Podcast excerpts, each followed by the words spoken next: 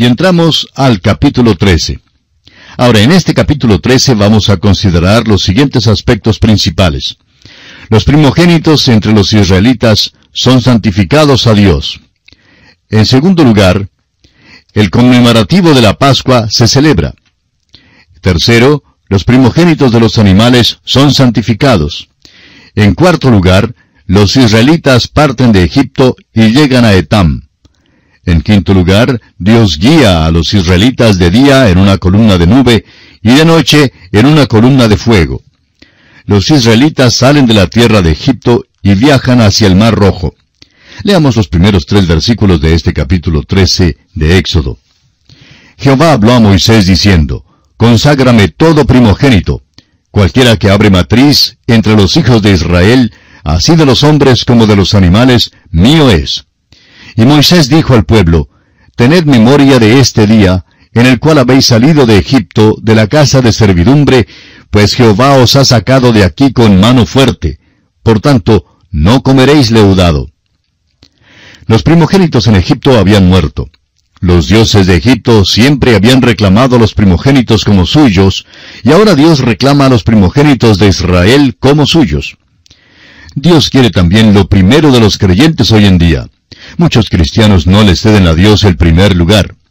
Amigo oyente, Dios reclama lo mejor que tengamos, lo mejor de nosotros, lo mejor de que seamos capaces. Dios reclama lo primero en todo. Sin embargo, aunque Él quiere tener el primer lugar en nuestras vidas, muchos creyentes le dejan el último, y eso les crea muchos problemas. Solemos decir, si tenemos tiempo, entonces trabajamos para el Señor. Pero la mayor parte de nuestro tiempo se gasta en los intereses y las diversiones personales. Por lo general le ofrecemos al Señor lo que nos sobra. Hace muchos años el evangelista norteamericano Billy Sunday refirió la siguiente historia. Estaba él viajando con William Wrigley, un magnate productor del chicle. El señor Wrigley era cristiano y al viajar juntos en el tren, le dijo a Billy Sunday que tenía por práctica en su vida dar al Señor un 10% de todo lo que ganaba. Y añadió que no era el último 10% lo que daba al Señor. William Wrigley daba el primer 10% de sus ganancias. Es muy interesante ver cómo el Señor lo bendijo y lo hizo prosperar. Ahora Dios no garantiza esto a todos ni a nadie, pero Dios bendice a los hombres y a las mujeres que le ceden a Él el primer lugar en sus vidas. Los hijos de Israel recién acababan de salir de Egipto donde trabajaron por años como esclavos. Luego de inmediato Dios requiere de ellos sus primogénitos. Muchos de ellos sin duda dijeron, Mira, Señor, tú acabas de liberarnos de la esclavitud y ahora reclamas al primogénito como tuyo. El Señor Jesucristo hace lo mismo por usted y por mí. Nos salva de la esclavitud del pecado y nos pone en libertad. Dios dice en Juan 8:36, Así que si el Hijo os libertare, seréis verdaderamente libres. El Señor también está diciendo que quiere que nos entreguemos a Él. Usted dirá, soy libre. Pero, ¿es usted verdaderamente libre? Usted ha sido comprado con un precio, la sangre preciosa de Jesucristo. La bendición viene cuando uno se entrega voluntariamente a Él y le cede el primer lugar en todo. Veamos ahora el versículo 5 de este capítulo 13 de Éxodo que estamos considerando. Y cuando Jehová te metido en la tierra del Cananeo, del Eteo, del Amorreo, del Ebeo y del Jebuseo, la cual juró a tus padres que te daría, tierra que destila leche y miel, harás esta celebración en este mes. En otras palabras, los israelitas debían observar la fiesta de la Pascua y la fiesta de los panes sin levadura. Ahora los versículos 6 y 7 nos dicen, Siete días comerás pan sin leudar, y el séptimo día será fiesta para Jehová. Por los siete días se comerán los panes sin levadura, y no se verá contigo nada leudado, ni levadura en todo tu territorio. Cuando los israelitas salieron de Egipto, llevaban con ellos sus amasaderas y la masa que estaba en ellas. Esta era masa leudada, y Dios dice, quiero que la boten. Los panes sin levadura serán comidos por siete días y no habrá leudado visto contigo ni en tu casa. El versículo 8 continúa diciendo, Y lo contarás en aquel día a tu hijo, diciendo, Se hace esto con motivo de lo que Jehová hizo conmigo cuando me sacó de Egipto. Esta observancia debía ser pasada de una generación a otra para que el pueblo siempre recordara que Dios libró a los israelitas de la tierra de Egipto. Sigamos con los versículos 9 al 12 de este capítulo 13 de Éxodo. Y te será como una señal sobre tu mano y como un memorial delante de tus ojos, para que la ley de Jehová esté en tu boca, por cuanto con mano fuerte te sacó Jehová de Egipto. Por tanto, tú guardarás este rito en su tiempo de año en año. Y cuando Jehová te haya metido en la tierra del cananeo, como te ha jurado a ti y a tus padres, y cuando te lo hubiere dado, dedicarás a Jehová todo aquel que abriere matriz, y asimismo todo primer nacido de tus animales, los machos serán de Jehová. Los primogénitos de todos los ganados que pertenecían a los hijos de Israel eran del Señor. Avancemos ahora con el versículo 13. Mas todo primogénito de asno redimirás con un cordero, y si no lo redimieres, quebrarás su cerviz. También redimirás al primogénito de tus hijos. Todo primogénito de asno debía ser redimido con un cordero. Dios no quería uno de esos animales orejudos como ofrenda. La ofrenda tenía que ser un cordero.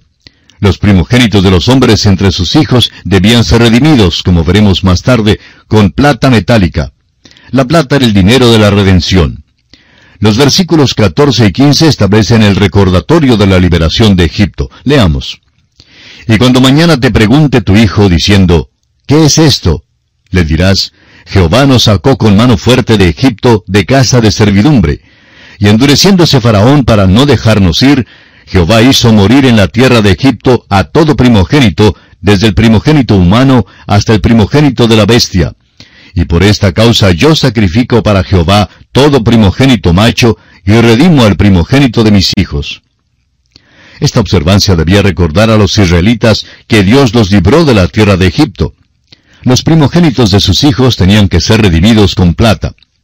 El apóstol Pedro en su primera carta capítulo 1 y versículos 18 y 19 nos dice, Sabiendo que fuisteis rescatados de vuestra vana manera de vivir, la cual recibisteis de vuestros padres, no con cosas corruptibles como oro o plata, sino con la sangre preciosa de Cristo, como de un cordero sin mancha y sin contaminación.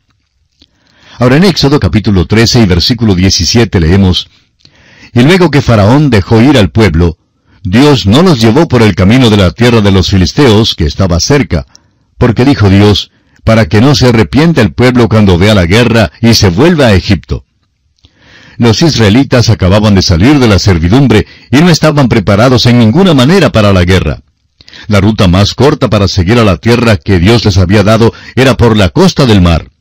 Pero los israelitas de los tiempos pasados no tenían armas con que luchar con los pueblos allí establecidos y por tanto Dios bondadosamente los llevó por el desierto. Era una ruta más larga hacia la tierra prometida, pero pasarían sin guerra no tendrían que enfrentarse con un enemigo hasta cuando entraran en la tierra. Pasaron cuarenta años viajando por el desierto antes de entrar en la tierra prometida. Pero para ese entonces ya tendrían un ejército y estarían equipados para entrar en combate. Alguien dirá, pero Dios bien pudo haberlos librado por medio de algún milagro. Esto es verdad, pero esta clase de actitud nos causa repugnancia. Algunos cristianos creen que Dios debe hacer un milagro por ellos cada minuto. Se sienten como si tienen el derecho de demandar al Señor que intervenga por ellos si están enfermos o si se encuentran en dificultades, etc. Es verdad que lo que se pide al Señor, Él sí lo puede hacer, pero no es cuestión de su habilidad, sino más bien una cuestión de la buena voluntad de Dios y si es según su plan o no que Él haga un milagro. Dios pudo haber traído a los israelitas por la vía de la tierra de los filisteos haciendo algún milagro. Si hubieran sido atacados, Dios bien podía haberlos librado. Cuando es necesario, Dios está preparado para hacer milagros, pero solo para lograr que sea hecha su voluntad. Y en este tiempo particular no era la voluntad de Dios que Israel entrara en combate. El versículo 18 dice, Mas hizo Dios que el pueblo rodease por el camino del desierto del Mar Rojo, y subieron los hijos de Israel de Egipto armados. La palabra armados es una palabra interesante no significa que tenían armamento, sino que los hijos de Israel habían salido de Egipto en una manera ordenada. No salieron de la tierra como cualquier multitud, sino en una manera organizada. No tenían ningún ejército, sino que se agruparon en filas de cinco, y si usted los hubiera visto viajando por el desierto, pues habría observado un grupo de gente más ordenado. Éxodo 13, versículo 19 dice, Tomó también consigo Moisés los huesos de José, el cual había juramentado a los hijos de Israel, diciendo, Dios ciertamente os visitará, y haréis subir mis huesos de aquí con vosotros. Cuando los israelitas partieron de Egipto, Moisés llevó los huesos de José. Hay un pasaje interesante en Génesis capítulo 50, versículo 24, que dice, Y José dijo a sus hermanos, Yo voy a morir, mas Dios ciertamente os visitará y os hará subir de esta tierra a la tierra que juró a Abraham, a Isaac y a Jacob. Y el versículo 25 de Génesis 50 continúa diciendo, E hizo jurar José a los hijos de Israel, diciendo, Dios ciertamente os visitará, y haréis llevar de aquí mis huesos. Por lo menos doscientos años habían transcurrido desde que José había hablado estas palabras. Cuando él murió era un héroe nacional, pero después de su muerte, un nuevo faraón se levantó sobre Egipto, el cual no conocía a José, y ya no era un héroe nacional. José quería ser sepultado en la tierra prometida, y Moisés quiso ayudarle a cumplir este deseo. Pero, ¿para qué quitarían su cuerpo para sepultarlo en la tierra? José sabía que sería levantado algún día de los muertos para ser llevado al cielo. ¿Qué importaba entonces si su plataforma de lanzamiento quedaba en Egipto o en la tierra de Israel? Aquella tierra debía ser el cielo para ellos. Algún día habrá una resurrección de los israelitas, primero para el milenio y luego para la eternidad. Esta era la esperanza de José y también de Moisés. Ahora los versículos 20 al 22 dicen, Y partieron de Sucot y acamparon en Etán, a la entrada del desierto. Y Jehová iba delante de ellos de día en una columna de nube para guiarlos por el camino, y de noche en una columna de fuego para alumbrarles, a fin de que anduviesen de día y de noche. Nunca se apartó de delante del pueblo la columna de nube de día, ni de noche la columna de fuego. Los hijos de Israel viajan hacia aquel desierto terrible que Moisés conocía tan bien. Sin embargo, iban por el desierto y ni aun se quemaban con el sol porque los cubría de día una columna de nube. Esa nación tenía algo que ninguna otra nación jamás ha tenido, la gloria, la presencia visible de Dios. Pablo lo expresó de esta manera en su carta a los Romanos capítulo 9 versículo 4, que son israelitas de los cuales son la adopción, la gloria, el pacto, la promulgación de la ley, el culto y las promesas. Ni aun la iglesia tiene con ella la presencia visible de Dios. La gloria pertenece solo a Israel. Nada visible ha sido dado a la iglesia. El mismo apóstol Pablo en su carta a los Efesios capítulo 1 versículo 3 dice que Dios nos bendijo con toda bendición espiritual en los lugares celestiales en Cristo. Los israelitas estaban caminando por la fe, aun como nosotros caminamos. Anticipaban la venida de Cristo y nosotros miramos atrás a un evento histórico. No necesitamos la presencia visible de Dios para poder caminar por la fe, porque tenemos la muerte de Cristo en la cruz y su resurrección como un hecho perfecto. Ellos necesitaban de la gloria, porque la redención todavía no había sido efectuada en la historia como ahora ya lo ha sido.